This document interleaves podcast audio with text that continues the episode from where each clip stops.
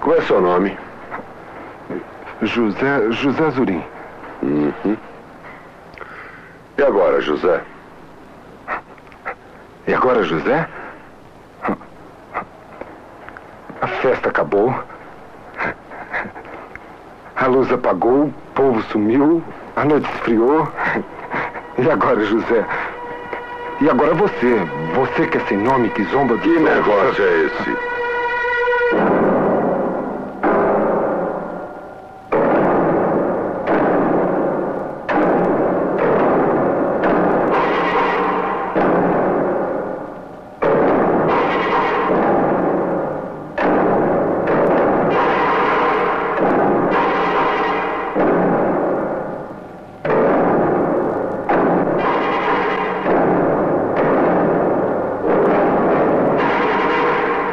Boa noite para todo mundo. Nós estamos começando mais um debate soberano. É, hoje nós vamos discutir o E Agora José do Odifraga, filme de 79, né, pessoal? Que, porra, ficou perdido um tempão aí. E foi descoberto recentemente em sites de sacanagem, onde é seu devido lugar, talvez, onde é o devido lugar do cinema brasileiro. E foi ideia aí do Birão trazer esse filme para a gente discutir depois de tanto tempo sem atividade no podcast. Aí, você tem alguma introdução para fazer, Birão? Eu acredito que antes de chegar, né, no corpo, vamos falar um pouco do espírito, né? Porque é justamente pensando, né, nos integrantes dessa gangue, os olhares vertigem dessa gangue, né, para conseguir trazer das sombras um filme como E Agora José, né? E justamente vai destoar de tudo o que é o nosso contemporâneo, do que nós atravessamos, e um filme que ele vai conjugar uma delicadeza de decupagem que hoje em dia, depois dessa frescura de fluxo, nós realmente encontramos a, as joias olhando para trás, né? Então, é, revigorar a importância de trazer esse filme para uma encruzilhada né? De trazer um novo olhar sobre esse filme, não um novo olhar, mas reatualizar, né, o contemporâneo com um filme desse, onde é a, é aquilo que o Walter Benjamin coloca. A partir dos, dos escombros surgirá o caminho de luz. E eu acredito que a luz do E Agora José é uma luz que, mesmo se tratando de um episódio histórico, vai além do histórico e chegando justamente na verve cinematográfica. Eu acho que, né, como diria o Pedro Costa, que os bons filmes sempre mantêm a porta fechada, eu acho que o Agora José nos mantém trancafiado em sua sala. Bom, boa noite a todos e vamos nessa. É um calabouço, né? Não é só uma porta fechada, é um negócio absurdo de sombra e coisas que deveriam ficar escondidas, talvez, mas o eu tava pensando, você falou só de falar do espírito primeiro, mas a gente tava falando que o que importa mesmo é falar do corpo. E acho até uma boa oposição com que a gente tava falando do o que é o cinema contemporâneo pós aí fluxo e o cacete, falam de afeto, né? E no próprio Agora José tem um momento que ele pergunta se eles eram amantes, mas o cara se nega a assumir. Não, nós não somos amantes, com nós era sacanagem. Era só isso que, que interessava em, nessa relação. E um filme que vai tratar de sacanagem, de, da perversão do, do, do corpo e, e, partir disso e, e, chegar nisso e ser mais profundo do que qualquer coisa tentando fingir o, o, amor e o romantismo que ali no filme ele já coloca como algo perdido. Talvez é daí que a gente começa a falar de cinema mesmo. Daí que a gente começa a, é, é lá no, nos fundos de um arquivo de site pornô que a gente acha um filme que tem algo a tratar sobre o, o Brasil lá de trás e o Brasil de hoje ainda. Pois é, é o Bira falou que, o, que o, os grandes filmes no, nos trancam neles e o E Agora José nos tranca e nos tranca por dentro, sabe? Nós nos trancamos lá dentro e não queremos sair, sabe? Isso é talvez o mais. parte do efeito mais paradoxal, né? Que é um filme que trata de sexo no seu nível mais depravado, trata de tortura, trata de toda sorte de repressão terrível, mas ao mesmo tempo ele tem aquele nível sublime do qual o Bira falou, né? De uma certa profundidade da decupagem, uma inteligência dramatúrgica absurda do Odifraga, né? O Odifraga é, foi talvez o grande roteirista da Boca do Lixo, inclusive um grande defensor da, da, da profissionalização da, da, do roteirista, né? Que é uma coisa da qual se fala muito hoje em dia, mas que pouco se faz, né? É, realmente pouco, pouco se faz. É, a condição de roteirista hoje em dia no Brasil, embora seja uma categoria em tese profissionalizada, é, é um, enfim, você vê pelos trabalhos de roteiro é uma coisa subprofissional em termos de realização. E nós temos este Odifraga, né? Uh, que foi um grande roteirista da Boca do Lixo e depois um, um diretor de, de, enfim, que merece é, todo o reconhecimento por ter feito essa passagem, né? No caso, a produção é do Davi Cardoso, né? Outro do, do das figuras da, da Boca. E, enfim, é, eu acho que a inteligência dramatúrgica do, do, do Odifraga é o que faz com que a gente pegue não seja apenas um filme grotesco, no qual você tem que fazer certas, aparentemente, concessões à, à sexualidade para poder vender o filme, como é o caso de tantos filmes da Boca, né? É um filme bruto, brutal em termos do, do que ele mostra e ao mesmo tempo extremamente inteligente, assim. Só, só para mencionar a primeira cena, eu acho toda aquela construção do começo do filme absolutamente perfeita, né? Você tem basicamente o começo do filme que é um gesto muito simples, um gesto quase que banal, que é sublimado à enésima potência, né? Que é uma pessoa descendo a escada. Cara, é, um, é assim, você quase não vê o cenário, o cenário parece mais uma casa do que uma prisão de fato. E é basicamente uma pessoa descendo uma escada, uma pessoa acompanhada de dois guardas descendo uma escada, é aquela escuridão ao redor e quando ele chega no, no, no, porão, né, no porão onde ele será torturado, há uma cela muito simples com uma, uns grafites um, totalmente é, é, escrito, com escritas na, na, nas paredes feitos pelos prisioneiros passados e a gente tem aquela figura aterradora do capitão. Capitão o quê? Apenas capitão, como ele mesmo diz. É, no escuro você não consegue ver o rosto dele e aquela conversa esquisitíssima entre entre os dois, assim, que ele inclusive pergunta aí agora José, que é o nome do protagonista, e o protagonista ele responde com um poema. E é sublime, é absolutamente sublime aquele, aquele começo e quando temos o primeiro flashback, quando o José começa a, se, a conversar sobre o, o, o, o porquê que ele está ali, né? Embora ele não saiba exatamente porquê, mas ele tem que se justificar de alguma forma. Aí entra a putaria, entra o, o negócio e temos uma das grandes imagens do filme para mim, que é o que eu imagino que deveria ser a vida do próprio de Fraga, né? Tipo, temos cena de uma surubona, uma puta de uma orgia, e daí tá lá o José lendo um livro com uma mina sentada em cima dele, entendeu?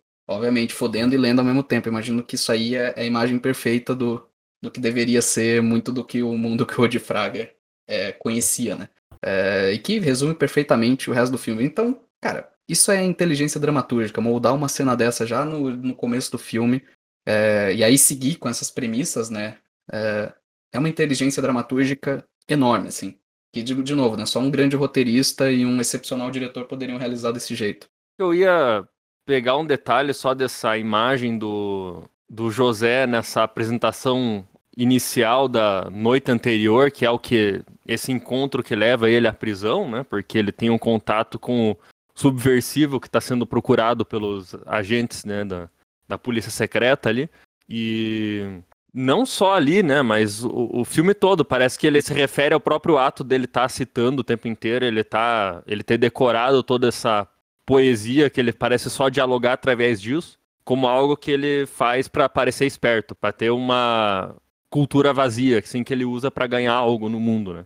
Provavelmente para ganhar as mulheres, para algo é, ali no caso, o cara até fala para parecer mais esperto que é, né? Ele usa isso para disfarçar uh, o próprio caráter subversivo dele, né? Ele fala com uma inteligência mais que os outros, né? Que usam uns jargões é, manjados, né?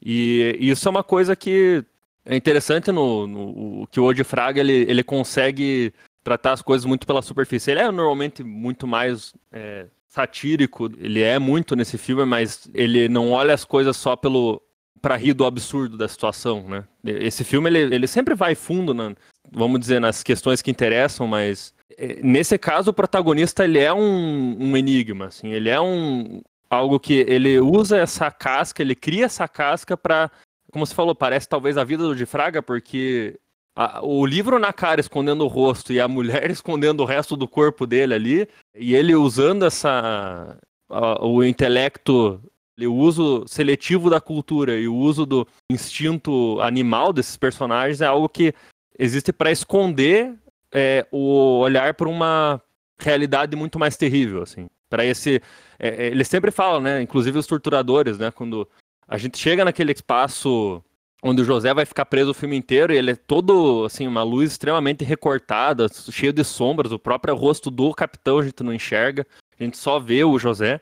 E a hora que ele vai ser torturado, eles botam ele naquela embaixo daquela única lâmpada e ainda falam para ele não saia da luz, assim, fique aí e tal. E eles que se escondem nessa sombra, em um momento ou outro, quando eles vão torturar, é aquele, esse movimento em direção às sombras, assim, até que no final a gente mergulha nelas, nessa insanidade da brutalidade ali. Mas o engraçado é o quanto o personagem tem que se manter na luz e ele se mantém na luz é falsificando ou tentando achar meios de expressar algo que pareça quase sem sentido, assim, mas isso mascara um, ele toca superficialmente uma realidade mais profunda, mas ele tá ali quase para, enfim, para evitar olhar diretamente para esse esse escuro. E esse escuro, a hora que a gente entra nele, ele toma conta de tudo, assim. A gente vê que um detalhe menor assim, que parece a princípio que é o fato da da mulher estar tá traindo o marido, o próprio fugitivo, né? O esqueci o nome dele agora, o Pedro, né? Também parece um elemento menor. No final ele retorna como algo importante, né? A gente tem esse olhar ao redor. É, enquanto mais a gente parece que vai ficar preso naquele espaço do cárcere da tortura, mais ele começa depois a olhar ao redor. Ele começa a trazer esses elementos que ficaram perdidos no, no começo do filme. Ele começa a tentar olhar o, o círculo social de, de, enfim, de perversidade ali e de traição. Não, e é interessante, né? Como, como que são contraditórios os tempos, né? Pois se vivemos no tempo onde falamos muito afeto, alteridade, né? O outro, né? Eu acredito que a, a, a chave acabou, né? O tiro acabou saindo pela culatra, porque é, o que que acontece, né? Quem fala muito eu te amo, eu te amo, eu te amo, não ama. Porque quem ama, age, né? Então, pensando assim, é, como que pode, né? Um filme do Odi Fraga, eu acredito no E Agora José, e justamente o poeta não é o José. A poeta é a amante. A grande figura, a grande cabeça desse filme é a amante. Porque justamente ela é a que vai destoar de toda uma certa é, é, uma certa ciranda ali, cirandar por esse sadismo. Inclusive, é, vem muito também de uma certa dessa inteligência dramatúrgica que é, hoje em dia é raro, é raro ou inexistente, né?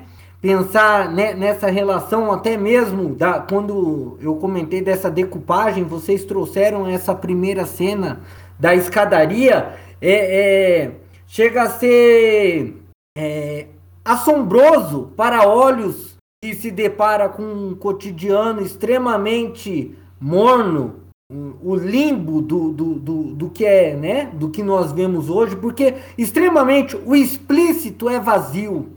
E trazer naquelas entranhas do sublime, toda uma coreografia de um episódio, né, histórico, vamos pensar, né, a ditadura, a relação da tortura e traçar no seu mais é, no, na, naqueles, naquelas veredas mais misteriosas, porque o jogo não é dado. Se pensarmos em outros filmes brasileiros que é, colocaram essa relação da, da, da ditadura brasileira, da, da, da, ditadura militar, é muito é, é, é, nítido de como que o filme do Odi Fraga ele vai diferenciar e ele vai sobressair justamente nessas camadas, no, das quais eu coloco que o poeta não é o José. Inclusive, o, o José, ele eh, em diversos momentos com o capataz mais afeito a ele, eles se, se olham numa coincidência, num gesto amoroso, afetivo, chega a ser até, olha para vocês verem, né? A tortura com gestos que, que traça, né? Essa relação afetiva. Mas aí justamente isso, de como que o valor desse filme está na mulher e na sua verdadeira emancipação. Porque não é a emancipação, ela não se dá por palavras, ela se dá pelo ato. E aí o que que acontece? Quando por que, que eu falo que a poeta não é, o poeta não é o José. A poeta é a amante, é todos os caminhos, a coragem, o ato. É, porque o José, ele se baseia na palavra. Inclusive, ele está pouco se lixando pelo ato. Agora, ela não. Ela dá um toque, ela tem uma relação muito mais carnal com a vida. Essa relação carnal com a vida é muito do que o Rambo vai dizer no eu é um outro. Então é justamente esses caminhos que, que, que aí é, me alavanca essa relação dramatúrgica e aí também, né, deságua na, na relação do roteiro, porque o que que acontece, né? Depois que acaba, é, é, proliferou oficinas de roteiro, oficinas de roteiro, oficinas de roteiro, livro de roteiro aqui, acolá, a, o, a palavra perdeu o sentido. A única oficina que presta é oficina de borracheiro. Por quê? Porque existe erotismo, existe graxa, existe mão, existe peças, existem quebra-cabeças. Agora, oficina de roteiro nunca foi, nunca prestou para nada, igual essas oficinas de escrita, oficinas. Não, não, não, não. Isso daí é, é perdição do, dos novos tempos. Mas aí o que, que acontece? De como colocar em outras, as, outras camadas, trabalhar o, a, a, a relação da, da trama com fora da superfície. Porque o que, que acontece? É, é, é um filme que o espectador de hoje ele não vai conseguir é, se é, remendar se remendar por, por esses caminhos, por esses personagens, de como que cada personagem vai trazer uma certa faísca para fazer realmente quando eu coloco para vocês essa relação da ciranda.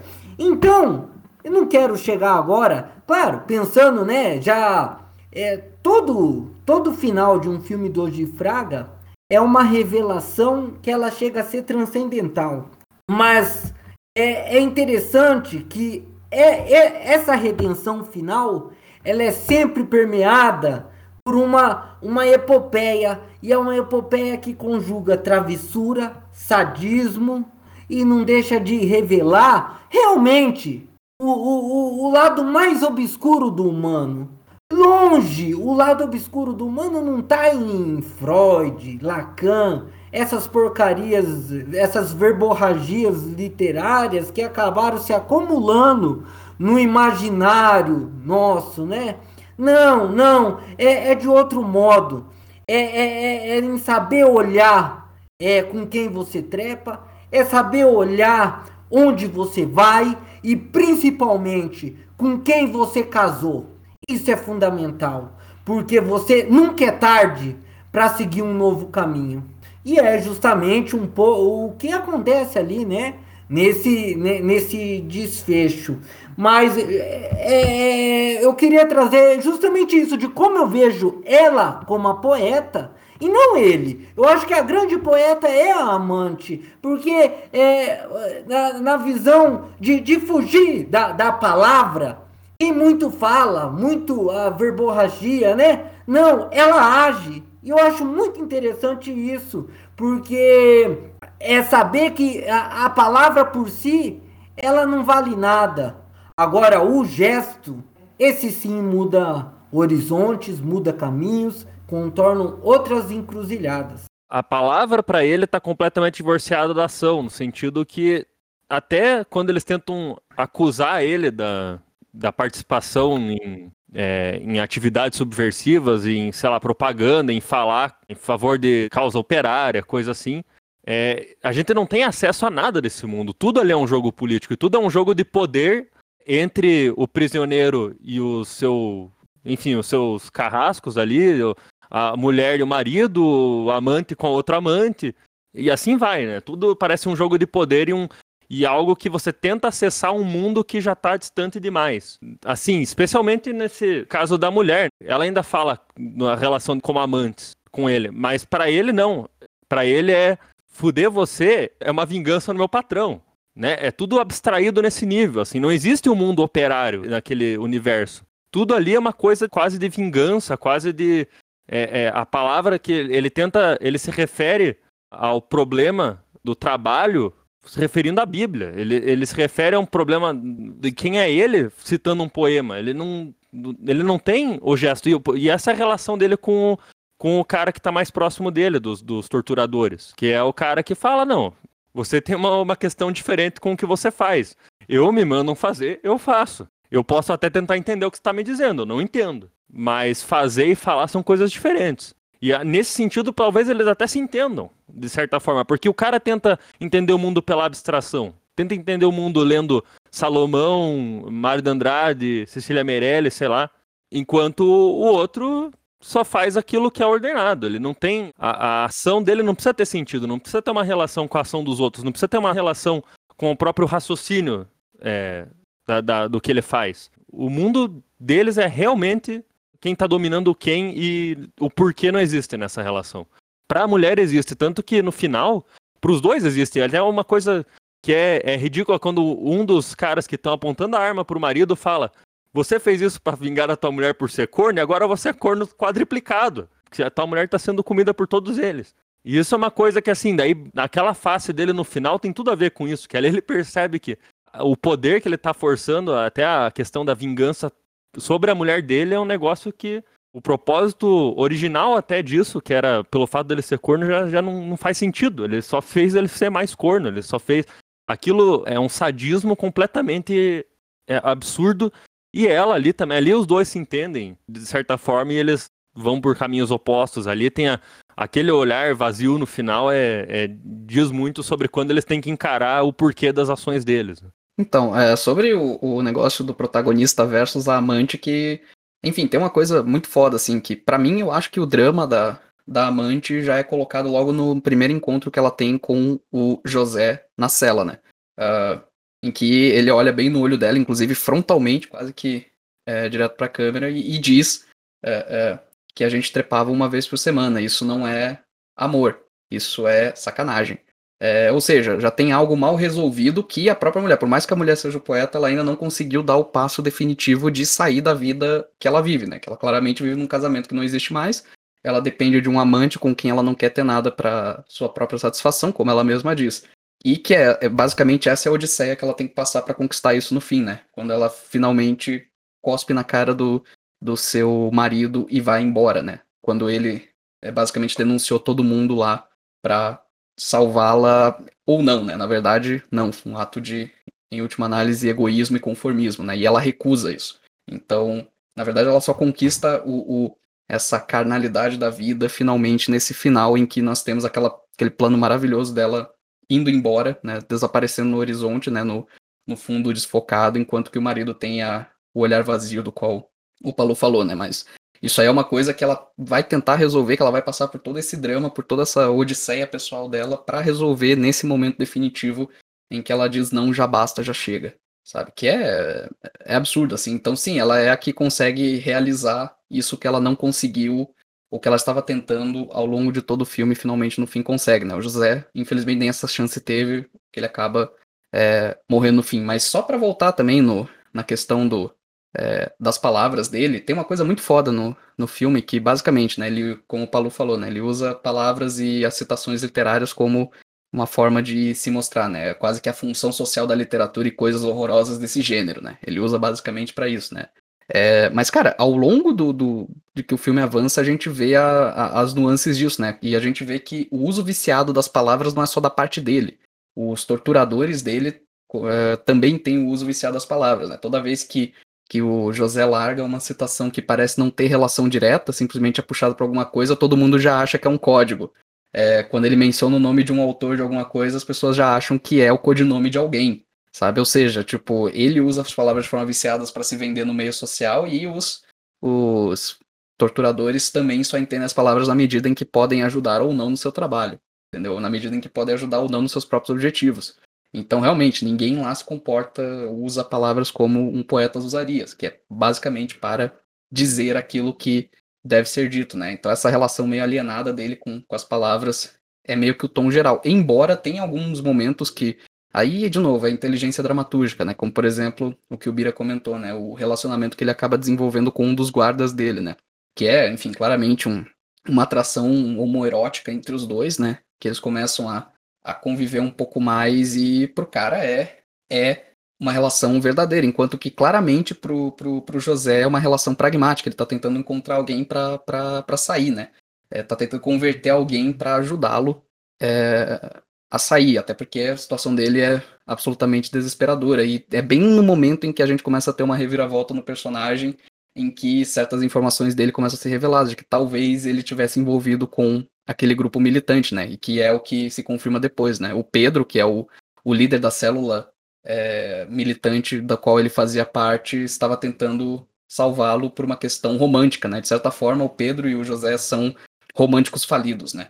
É, eu acho que é um dos grandes temas desse filme, um dos grandes temas, talvez, é, do Odi Fraga, é, não só como diretor, mas como roteirista, seja esse romantismo perdido, né? Que inclusive é uma tônica que começa a cada vez mais ficar mais comum é, nos filmes da Boca também nesse período, né? Que é o período 79, é, já é uma. Já, a gente já tem uma certa decadência daquela vitalidade da, da Boca que viria a, a levar a, ao fim de todo esse modo de produção, né? Então, enfim, isso aí, esse tema do romantismo perdido se torna ainda mais urgente, uh, justamente nessa, nessa fase, né? E, e, o E Agora José tem os elementos disso, né? Você tem, é, enfim, você tem toda, todo o... A, indo para um lado mais extremo da sexualidade, né? Um filme que tem que abordar não só sexualidade, mas tortura, até uma relação sádica com a sexualidade, né? Que é parte do, do processo pelo qual vários filmes, várias é, chamadas pornochanchadas da boca passaram por esse período, né? Porque era necessário para para é quase uma exigência e o Odifraga consegue encaixar isso num, num, num, grande filme, sabe? Consegue colocar isso num contexto absolutamente é, extraordinário. Eles conseguem tirar isso alguma coisa. De novo, né? É a inteligência do cara. Lembrando que o, o Odifraga ele tinha uma fama entre o pessoal da boca de ser quase que um intelectual da boca, né? Muito, muitas das pessoas da boca eram, como diria o, o, o Carlão, né? O Carlos Eichenbach, pessoas feitas pela vida formadas pela técnica, né? Esse aí era o, era o background. Do Odi Fraga, nem tanto. O Odi Fraga ele tinha um background literário, né? Até por isso que ele virou uma espécie de escritor da boca, né? Então ele, ele, ele era um homem extremamente culto, é, fazendo esse entretenimento vagabundo e tornando esse entretenimento vagabundo o melhor possível, né? Que era o que ele tentava sempre. Ele era um roteirista de, de grande excelência, na verdade. E é, essa.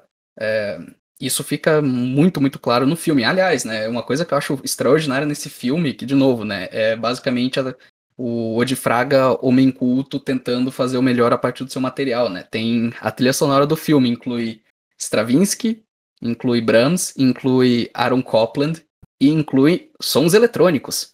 Né, tem lá, tipo, o nome de todo mundo, sons eletrônicos, logo embaixo. É, é, essa discrepância nos créditos já diz muito do, do, do tipo de coisas que o Woody Fraga tá tentando balancear para fazer esse filme. O Jean Renoir não vai comentar, no caso, que o faroeste, por ter certas arestas, justamente vai proporcionar uma maior liberdade de criação? Justamente, então... justamente, o Woody Fraga defendia isso. Ele, ele, ele não mudaria o modo de produção da boca por momento nenhum. Entendeu? Justamente o diálogo com a vulgaridade que permite que permite que, essa, que filmes como esse aconteçam. Com certeza. Desculpa interromper, Bira, mas só para confirmar. Não, não, não, mas é, é, é, justamente isso. E aí, eu, eu sabe o que eu coloco para vocês?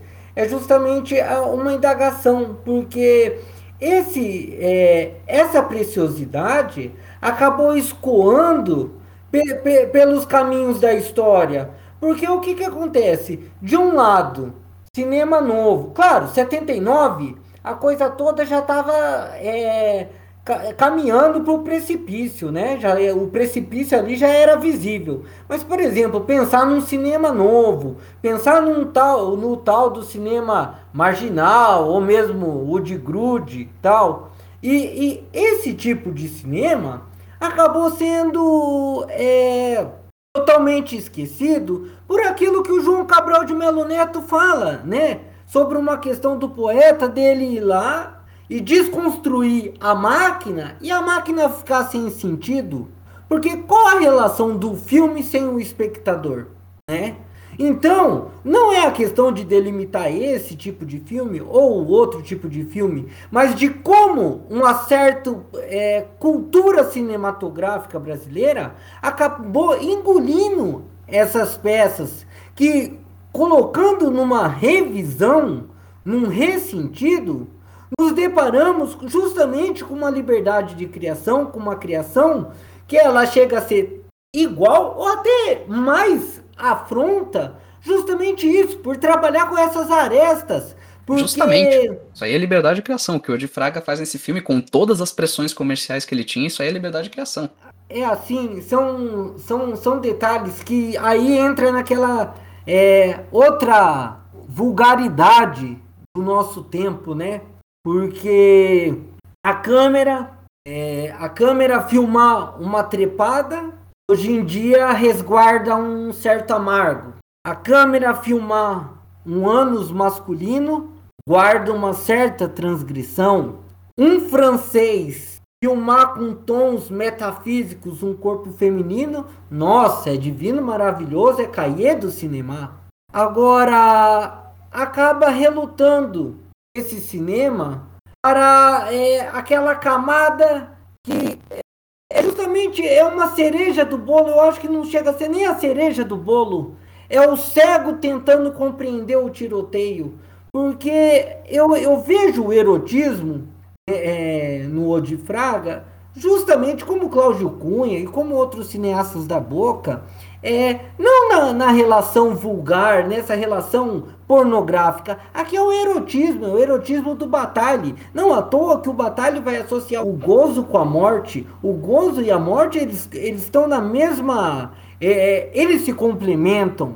Sabe? Então, é, mais uma vez, de como que a maldade está nos olhos de quem vê. E aí que está justamente também dos personagens, de como que eles são colocados ali numa outra relação. E aí que, que a gente acaba nos deparando com a figura da amante. Esse olhar do amor, por que, que eu falo que ela é a poeta? Porque eu penso que ela é a única que ama. Ela é a que acredita no amor. Ela é uma burguesa, tem uma vida é, tranquila, tem o seu marido, tem uma ótima casa, muito bem decorada e tudo. E ela poderia muito bem é, driblar essa situação como se fosse apenas mais um caso, como se fosse apenas mais uma transa. Mas não, não é só mais uma transa para ela. Entendeu? A palavra para ela é, não faz sentido sem o ato. E aí realmente caiu volto para aquela relação. Olha para você ver quantos estudos, porque se proliferou muito esse estudo, o cinema e o feminismo, cinema e a mulher e tal. Agora eu pergunto para vocês, que tipo de pesquisa pode pensar essa relação cinema e a mulher e, e, e, fugir de um filme como esse, onde a grande volúpia, a grande verve se encontra justamente na mulher que se vê num jogo de ciranda, percebe a merda toda, precisa passar toda uma epopeia para se ver guiada por novos caminhos. Isso que eu acho assim é, é de como que olhar para trás o cinema brasileiro é muito mais frutífero do que olhar para frente. Eu lembro sempre do, de uma fala dele que eu acho sensacional, extremamente simples, assim, mas é sensacional naquele curta O Boca Aberta, que é um curta do Rubens, Rubens Xavier, se não me engano. E principalmente nesse contexto, assim, com, com isso tudo que vocês falaram sobre o Odi, ali naquele momento da porno chanchada, tem pelo menos metade dos cineastas extremamente incomodados que eles têm que fazer um cinema com algum tipo de sexo explícito, que eles chamavam, né? Cinema de sexo explícito que, enfim, é a porno chanchada, é, é um filme erótico no final das contas. Mas então você tinha ali metade dos cineastas completamente incomodados de terem que fazer isso para continuar trabalhando. E daí você tem o Odi, que é essa figura é, que Neuza falou, né? O intelectual da boca, assim, conhecido até, enfim, acho que o, o grande apelido do Edi, do, do Odi, se, se, existe algum, é justamente esse, né? O intelectual da boca. E então é essa figura, mas que ao mesmo tempo é o que mais, mais gosta de fazer isso, mais gosta de fazer esse tipo de, tipo de cinema sacana. E daí ele fala no. no ele, é, ele fala o seguinte, eu, talvez eu erra, enfim, devo, eu devo estar tá parafraseando, mas é, no fim das contas ele fala algo tipo, é, meu nome é Odi Fraga e eu gosto de duas coisas, pornografia e cinema. Por isso que eu faço cinema pornográfico. E daí ele manda tipo uma banana assim pra câmera, sabe? E, enfim, acho que, sei lá, resume bem pra caralho o que, que é o Odi, assim, principalmente nesse contexto, assim, do, do, do que vocês estão falando agora enfim, pensando nessa figura do Odi dentro de, de, dessa ideia de, de, erotismo e intelectualismo, e, enfim.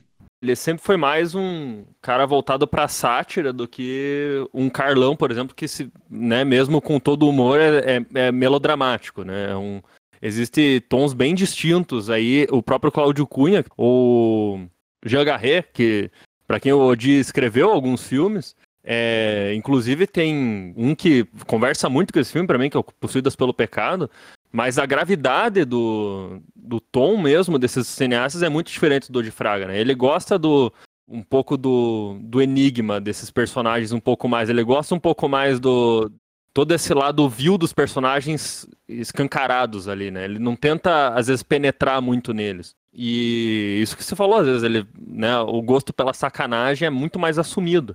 O que faz tão forte essa a poesia da personagem, né? A poesia verdadeira da personagem da amante, né? Que ela não aprende nunca a falar, no fim das contas. Ela nunca aprende a expressar o que ela está buscando, o que ela vê de verdade, o que ela sabe das relações que estão ali sendo investigadas, mas ela fica presa lá de início ela fala assim: olha, se eu, se eu não chegar às oito para janta com meu marido, a gente já viu essa janta acontecendo antes, inclusive que é onde o marido expõe a questão do cara tá sumido, né? Do José tá sumido e que não, não se preocupe, ele é um homem de negócios. Não existem mais esses artistas intelectuais românticos que algo diferente, né? E ali a gente tem aquele silêncio, aquela morte, aquela desesperança, né? Já estabelecida. Depois ela fala: não, tenho que sair daqui porque senão vou ter problemas com meu marido se eu tiver que explicar por que, eu não estava em casa no, no, às oito na hora do jantar, que a gente vai viver aquela morte, né? E ela nunca aprende a expressar, nunca aprende a confrontar o marido, ela nunca dirige uma palavra que não seja prática, que não seja até perdida da, da situação extrema que ela está vivendo.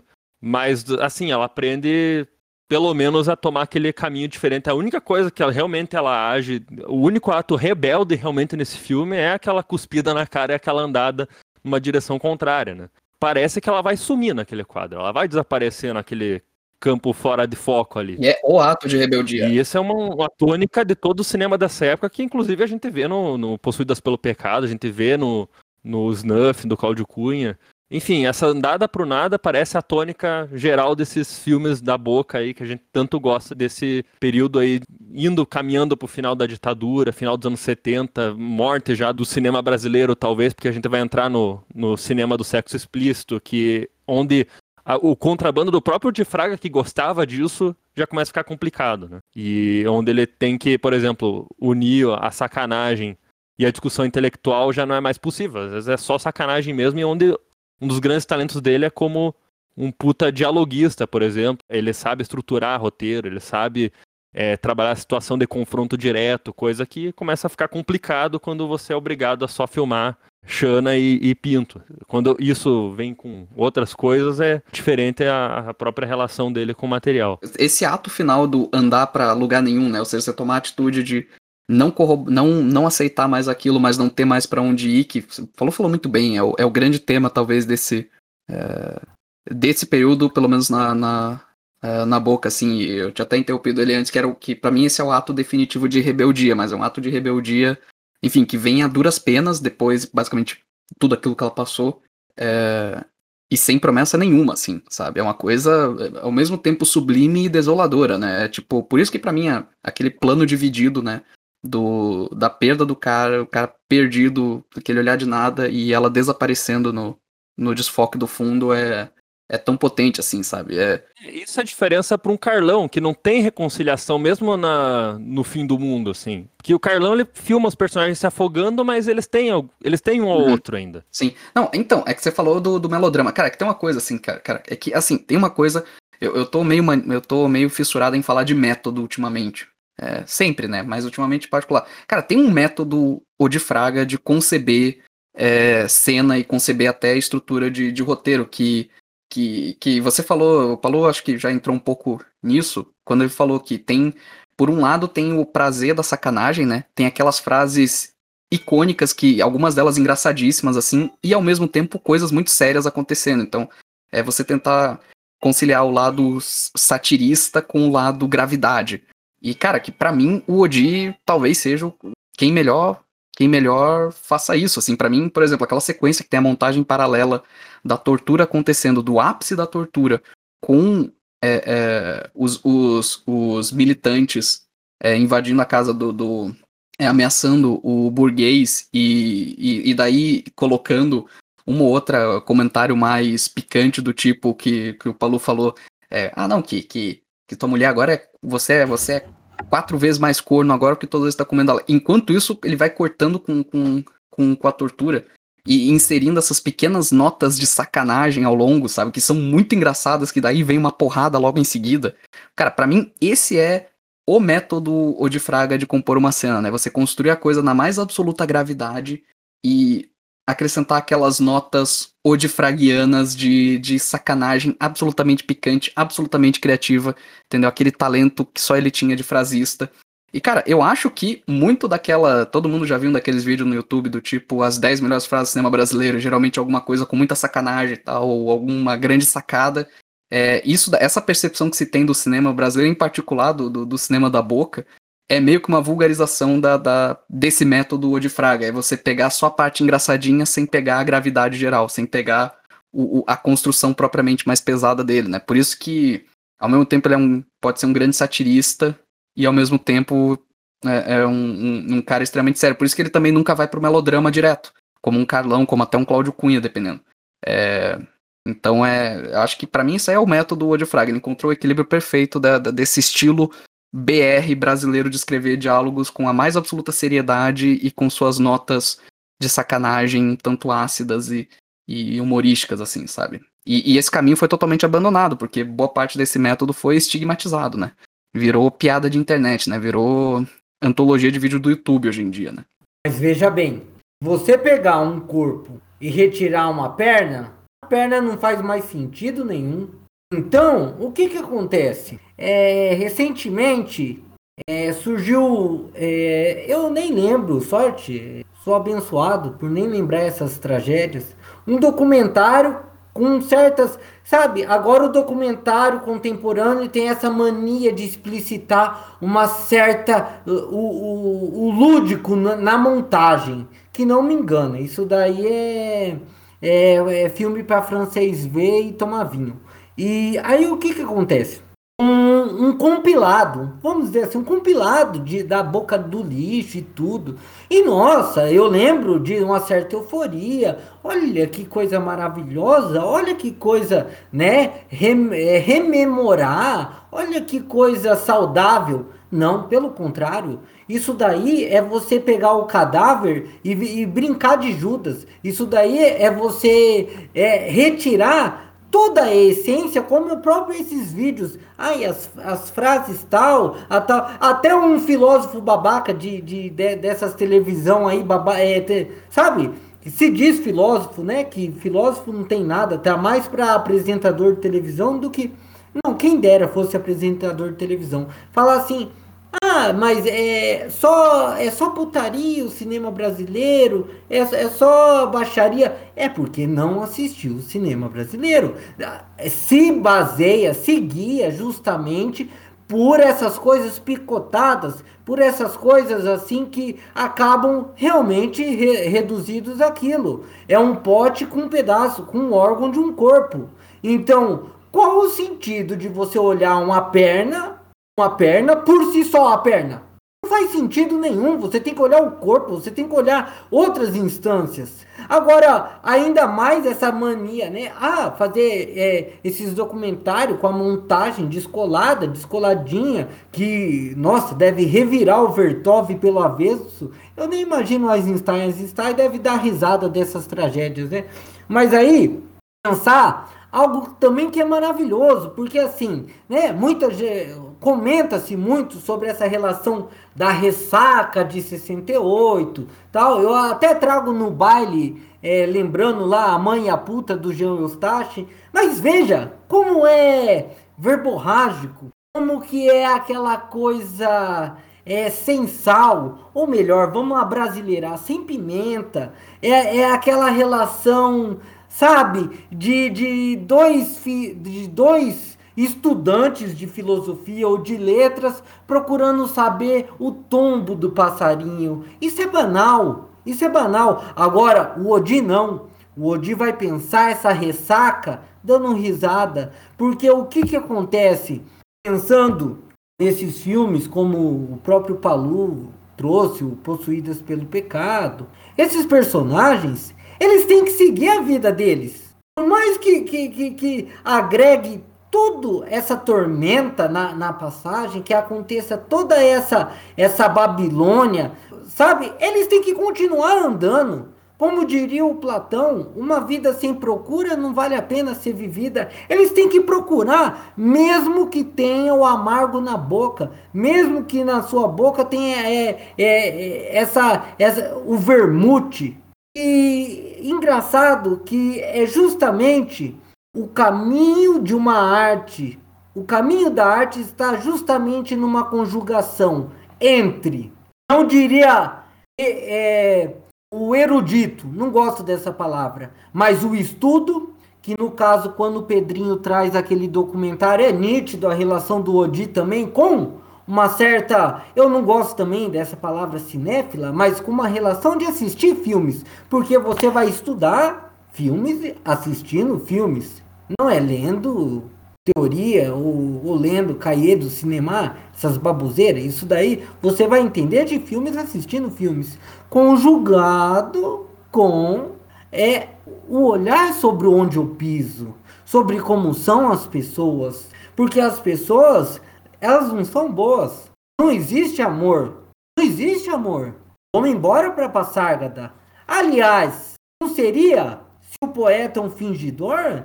A grande fingidora é a amante. Se, se repararmos de como ela traz a vida dela, a grande fingidora, porque assim, todo o resto é muito bem é, assumido em suas índoles, em suas é, posicionamentos. É muito nítido. A amante não. Jamais sabemos qual é o, é o próximo passo ou não. Inclusive, em um momento. É, é, olha que, que, que maravilha de como que em determinado momento ela, ela, ela está é, flanando pelo filme como a mulher do empresário rico, como apenas uma pessoa que pode dar algum testemunho sobre o José, de uma hora para outra ela leva um tapa na cara e não, ela já está na mesma laia, ela já está no subterrâneo. E dali, e ela continua fazendo isso, inclusive pensando quando ela é presa com as, as duas putas, né? De como ela se coloca ali e sempre o fingimento, sempre essa relação. Eu não digo que, pensando né, nessa conversa nossa, eu não digo que ela seja apaixonada mesmo, mas que ela acredite é, justamente no que, que o amor deve ser isso, deve ser um fingimento. Sem o fingimento não existe. Mesmo que tenha, mesmo que esse fingimento venha dar uma resolução em seu caminho, como o ato, o guspi. Guspi não seria o contrabando de armas? Seria o, aquela gusparada na cara daquele ex, não é mais, né, marido? Não seria o contrabando de arma? Assumir tomar um caminho não seria o que Platão fala de procurar um caminho, de procurar, procurar, procurar um outro sentido, mesmo que esse sentido ele venha com uma bagagem extremamente amarga, com uma bagagem extremamente persuasiva. Nesse final, ela também não entende que o que ela estava buscando é também o que buscava o outro amante, o José? Eu tenho certeza. Porque ela não consegue assumir isso. Você falou dessa coisa do fingimento. Ela talvez não estivesse buscando que ela fala, né? Ah, ele me satisfazia como mulher. Não é isso, talvez, que ela estivesse buscando. Ela estivesse buscando realmente a vingança do marido e não pudesse assumir isso antes. E aliás, você falou dessa etapa na cara. Para mim, isso, esse momento do filme é uma virada absurda ali, porque é um ponto de. A gente entra nesse mundo das sombras a partir dali, porque tem até essa coisa da fala dela, que é, é foda, porque. E, e entra no que o Zé disse, do gosto até mesmo pela, pela vulgaridade, pela, pelas grandes sacadas do, do diálogo e tudo, que o pessoal tirando do contexto não, sabe, perde a graça realmente. Perde a graça e a gravidade, você perde tudo. Porque ali tem um momento em que o capitão chega e, e pergunta, né? Fala do, de como tá a situação e pergunta pra ela como é que foi a sua estadia. Ela fala, ah, foi muito bem tratada. Daí de repente outro policial corta falando, não, meti a mão na cara dela. E dali pra, dali pra frente é jogar ela junto com as prostitutas, falar pra todo mundo ficar pelado. Ali a violência bruta o tempo inteiro. E é esse o momento que assim, ela não consegue mais disfarçar nada, né? Ela tem que fazer cair a roupa, a pose de burguesa respeitável, a, a esposa. É, é, ela não tá mais protegendo nada. Ela mergulha nessas sombras como todo mundo, como o filme todo mergulha. Mas ali é o momento em que a gente começa realmente a ver tudo pelos olhos dela, assim, eu acho. É, o filme vira sobre ela. Ela é o ponto final desse filme. Ela parece ser a protagonista no, no fim das contas. Eu concordo, concordo. E concordo. Realmente, tipo, no final esse fingimento não é mais possível. E é, é, isso que a gente passa nesse último terço. E esse último terço começa com ele, essa porrada na cara e ela não uhum. conseguindo lidar com isso. De repente, enfim, é. os outros fazem ela lidar com isso. Não, inclusive, cara, tem uma coisa assim, é, cara, você falou de ser uma vingança, tem a dimensão de vingança, mas, cara, é que para mim, eu acho que o, o tabuleiro do, do jogo tá todo situado na, naquela frase que eu falei, né? Que ela encontra pela primeira vez, de novo, né? Ela encontra na, na cela pela primeira vez o José e o José é, fala na cara dela, você vê que tinha algum afeto entre eles, muito mais do que só sexo, e o José fala de forma amargurada para ela. É, aquela frase, né? A gente trepava uma vez por semana, isso não é amor, isso é sacanagem. De novo, é, essa é uma das grandes frases é, é de sacanagem do Odifraga, incluída num, num, num, num, momento absolutamente sério, mas que dá aquela, aquele humor amargo e que significa muita coisa no filme. Que basicamente, assim, essa frase já, já entrega a relação dos dois, né? Os dois realmente tinham algo entre eles, é, mas nenhum deles é, fez qualquer movimento para concretizar isso além do sexo. Ninguém fez, nenhum dos dois fez movimento nenhum. Por quê? Porque há um conflito de interesse, né? Ela é a burguesa de vida boa e o cara é funcionário do patrão, do patrão que é o marido dela.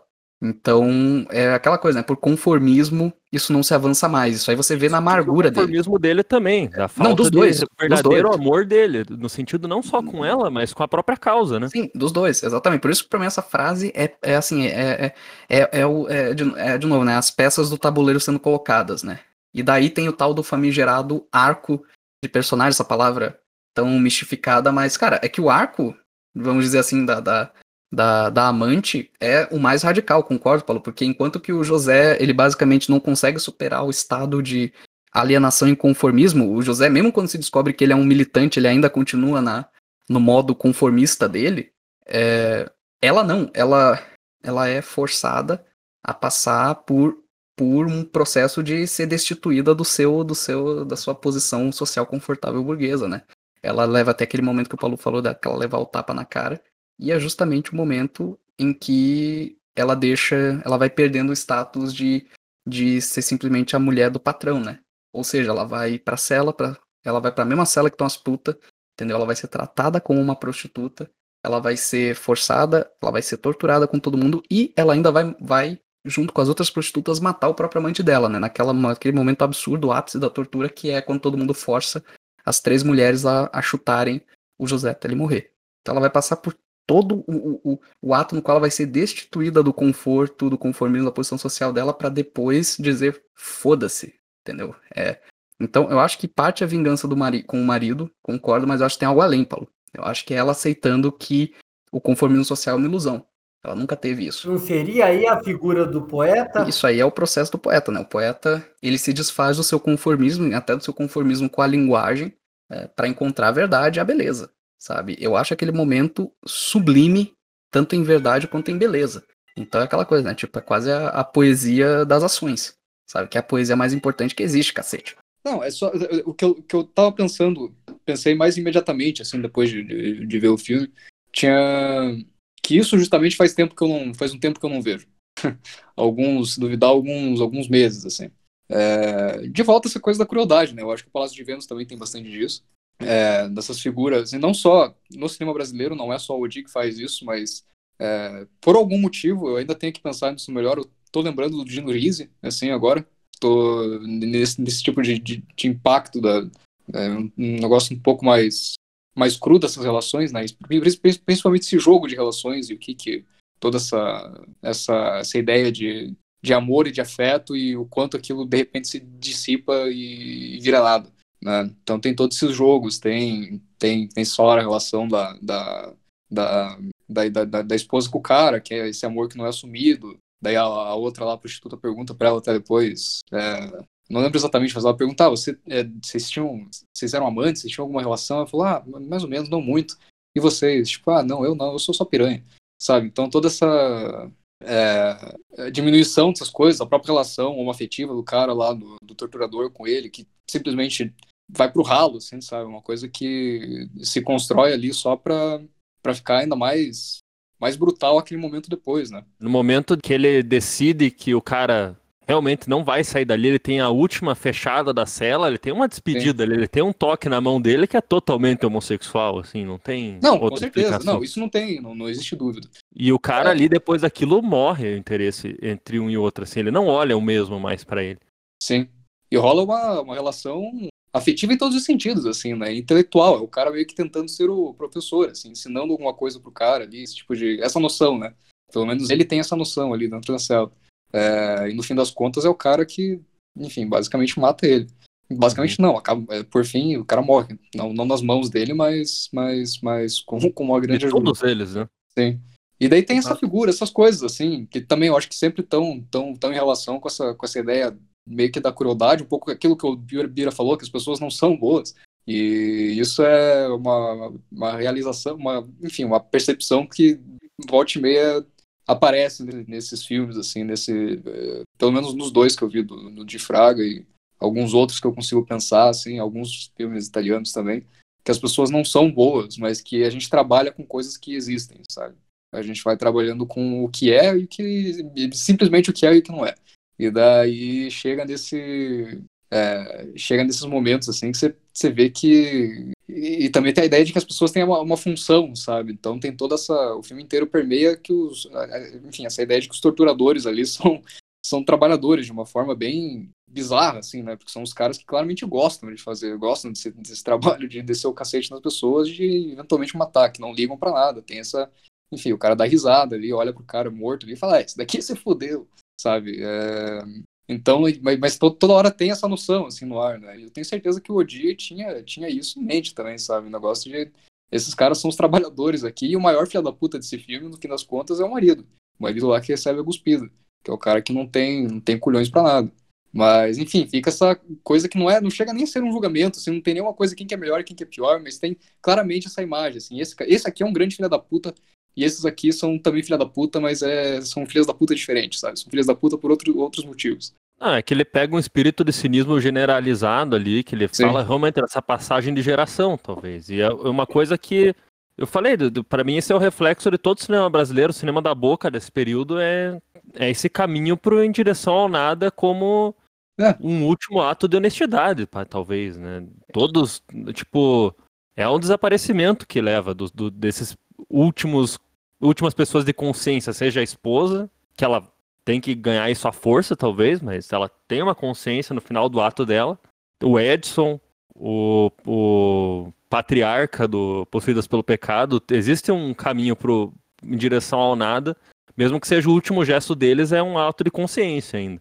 O resto é realmente cinismo puro. Não, e a figura do cínico é a pior, né? O Pedrinho falou muito bem, né? Tipo, porque o cínico, ele, ele, ele aceita tudo que tem de ruim e ele é pior do que quem é ruim, porque além de, de aceitar tudo que é ruim e de confirmar tudo que é ruim, ele não tem nem sequer coragem de fazer, de, de se arriscar.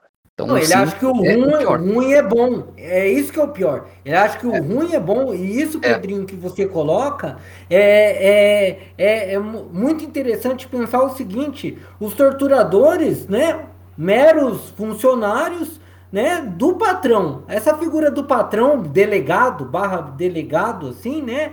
E disso tudo, sabe, o, o que me deixa assim mais excitado trazendo né, palavras-chave desse caleidoscópio, desse, dessa constelação, é pensar um filme como Mulher e Tentação, do de Fraga de 82, né? Onde o que, que acontece? Justamente muda as tonalidades da amargura, mas numa relação que escapa, a, tira a, a crueldade, né? E partindo mais para a travessura.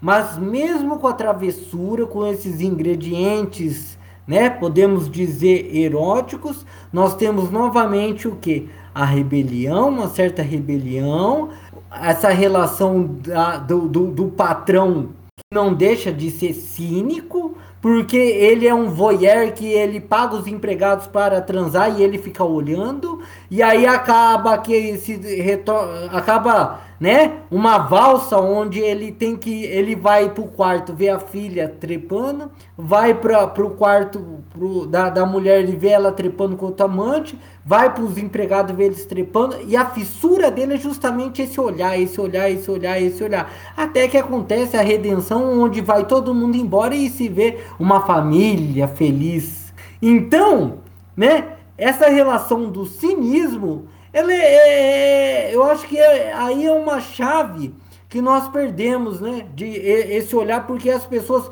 aliás, elas continuam cínicas, se não até mais, né? Mas é, parece que um certo ressentimento de encarar é, esse cinismo, é de, de querer colocar na, na, na, na obra um, um mundo perfeito que não é, que não me diz, que eu que não vivo, porque aí que entra as questões. É, será que quantos patrões, quantos delegados, quantos funcionários ou melhor, não vivemos numa sociedade cínica? Não, então, esse negócio do, do, do, do cinismo me lembra muito, assim, tipo, eu, assim, cinismo em geral é uma coisa que desde o, fazem anos, assim, que eu, que eu venho escutando como, como uma grande reclamação, assim, né? Ah, esses filmes cínicos e tal, que realmente são, são filmes cínicos, são uma, uma bosta, mas a questão é que os cineastas são cínicos, os filmes, os filmes completos são cínicos. Mas na oposição disso, você não tem ninguém lidando com o cinismo. Você tem o pessoal fazendo um, uma idealização besta, é, sem, sem tesão nenhuma. Então ninguém realmente, ninguém está com, com vontade de lidar com isso, de tratar desse cinismo de fato. A questão é que o cinismo, sim, eu, eu, eu acho que é uma bosta, mas a gente tem que estar tá sempre lidando com isso. A gente sempre tem que colocar ali esse. esse é, lembrar que ele existe, porque, enfim, existe. Então isso, isso me incomoda um pouco, assim, de algumas coisas recentes que eu vou, vou vendo, assim, sobre esses papos de cinema, assim, né? Toda essa, enfim, anos, anos assim de cineclube, é, algumas palavras são recorrentes, assim, cinismo é uma delas. Você tem então... que ser gentil com teus personagens. pois é, que... então, essa ideia Não. parece que se perdeu completamente, Não, assim, é, sabe? É que... Enfim. É que, Pedrinho, acho que o problema é que ninguém sabe tratar o cinismo sem ser cínico ele mesmo. É, Exatamente. É exatamente. Cinismo não é o que você tem que ignorar, ou que você tem que justificar, ou qualquer coisa assim, mas você tem que abordar isso seriamente. Aqui, hoje em dia, do jeito como se colocam as coisas, parece que você é obrigado a escolher entre ser cínico e ser burro. Sim. Que, que é uma isso escolha. Isso não é culpa de oficina? Isso não é essas porra de oficina, de roteiro, essas coisas onde você. Pra quê? É porque. Não, isso é um sintoma também, eu acho, Bia. Não, tudo bem, mas aquela relação a perguntar para quê, para quê, sabe? Formatar o personagem, formatar. Não, cadê a crueldade? Cadê esse olhar, sabe? Por isso que eu me pergunto, para onde está indo o cinema? Qual o caminho do cinema? Isso aí, o cinema tá indo, eu acho que, Bira, é para para a vertente em que você é obrigado a escolher entre ser cínico e ser burro. Eu acho que esse é o, esse, esse é o caminho. Mas esse é o, que o, é o que o poeta fala, né?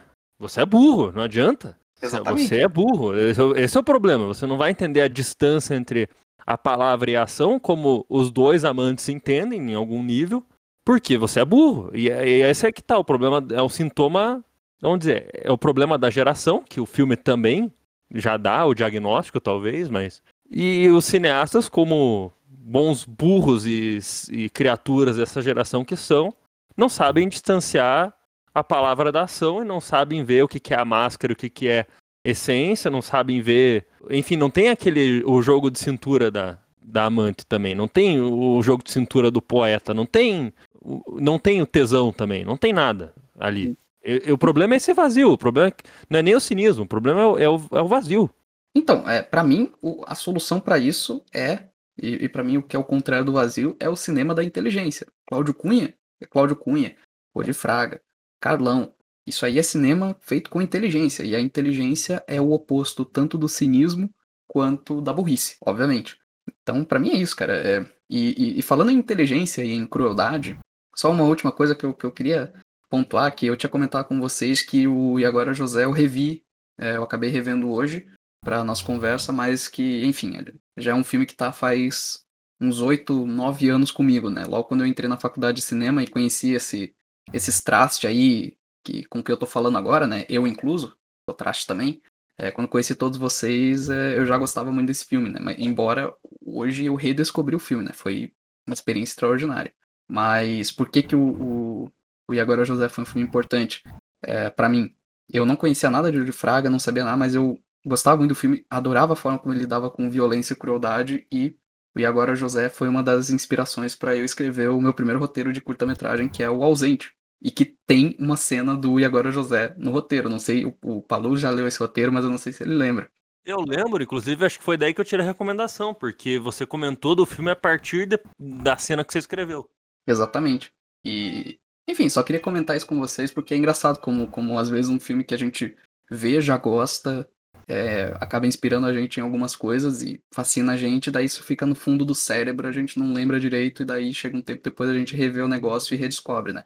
É, enfim, mas de certa forma minha carreira de roteirista existe por causa desse filme do de Fraga. Só um, um pequeno complemento, achei maravilhoso isso que você falou.